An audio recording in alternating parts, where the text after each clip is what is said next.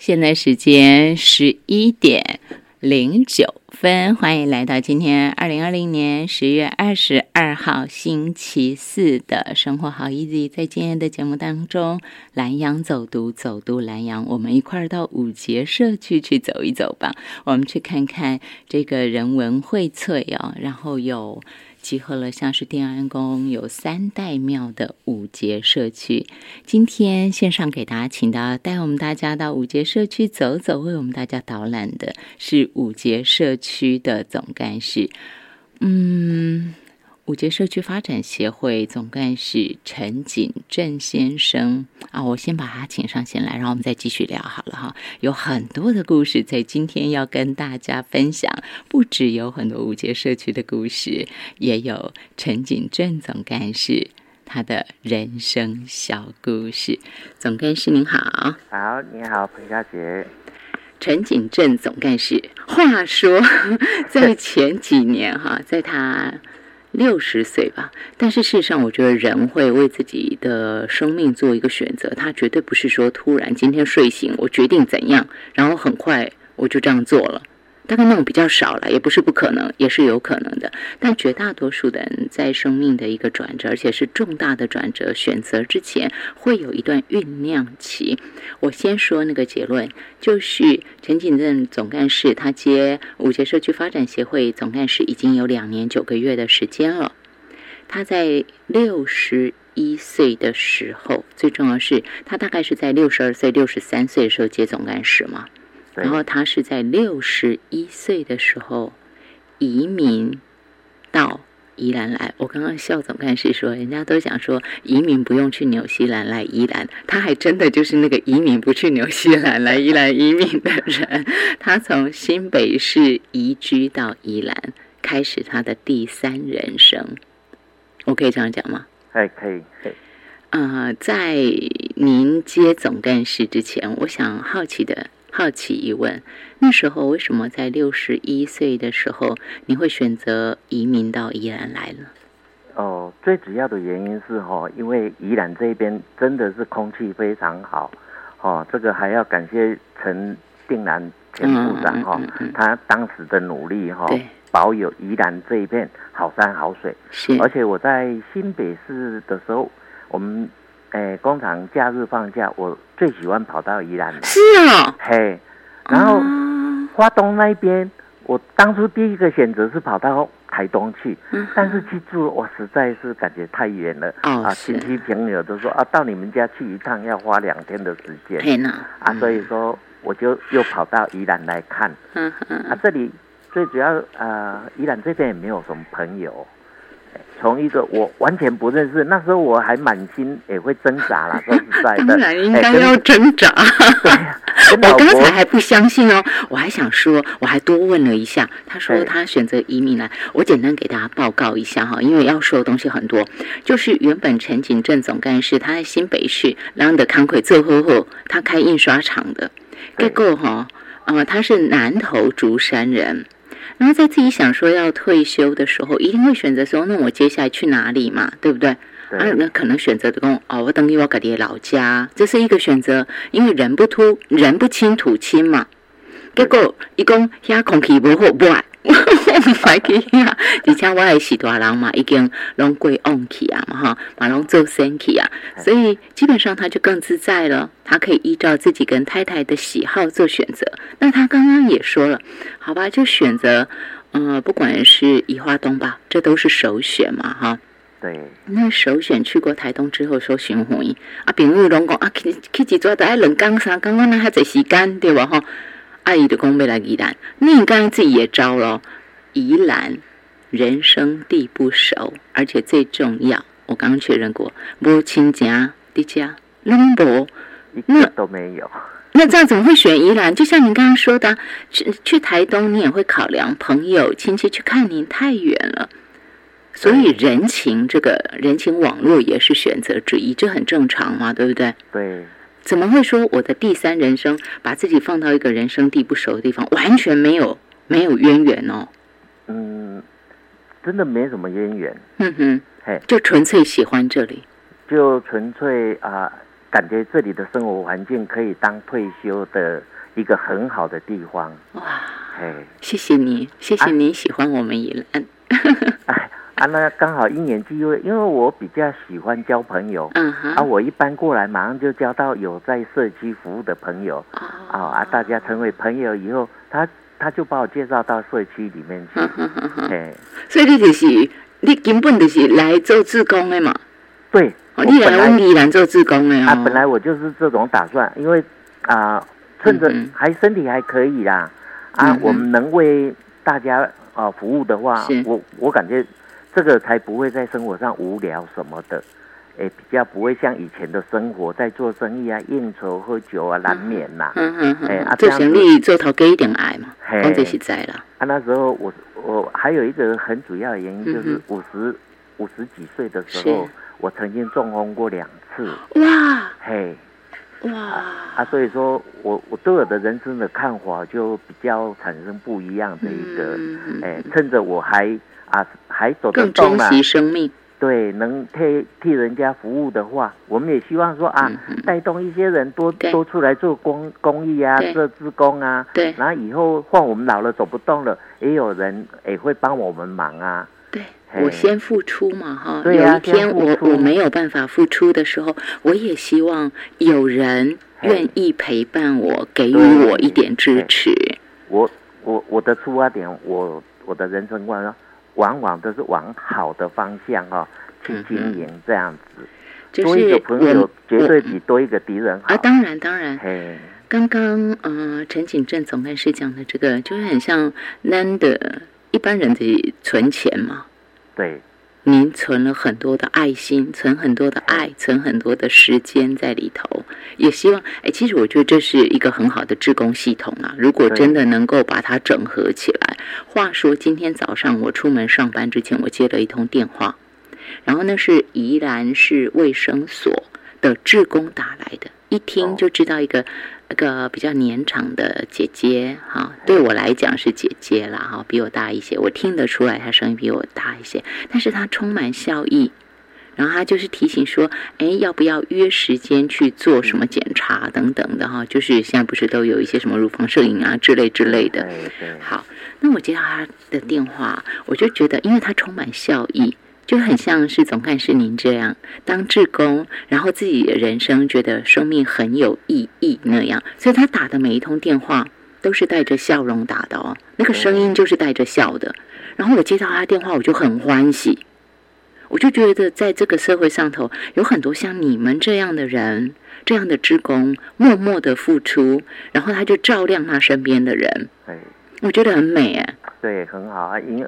因为像我搬来宜兰之前，我对于什么社区营造这一些完全完全都是一窍不通。啊，来了以后进入到社区，哎，我发觉啊，社区宜兰的社区做的真的很好。是是是。哎，宜兰这边的有那个社大哦，在推广这种社区营造业。其实我一一进来的，一一搬到宜兰第一个。参加一百零七年的宜兰社大的那种营造员的培训了，然后就陆续参加很多训练，像自工训练呐、高龄自工训练呐，还有什么只要有政府办的活动，我都会去训练。因为我认为说，既然要过退休生活，你必须要把一些啊人际关系呀，怎么样去营造这方面，我们要去多重视一点，哎，要去强化自己的。能力不要说啊，只会说不会做啊，这样子。哎，但是总干事啊，总干事啊，你刚刚说要强化，我们一般的说法哈，会很正向、很阳光的时候，我们说叫第三人生，我还有无限可能，对不对？对呀。但是另外的一个角度，我也会想说啊，所谓的退休，嗯，第三人生也是所谓的退休人生嘛，就是要让自己清闲一点点，对不对？所以你落在一回。移民到宜兰来，移居到宜兰，就跟太太两个人一块儿来了。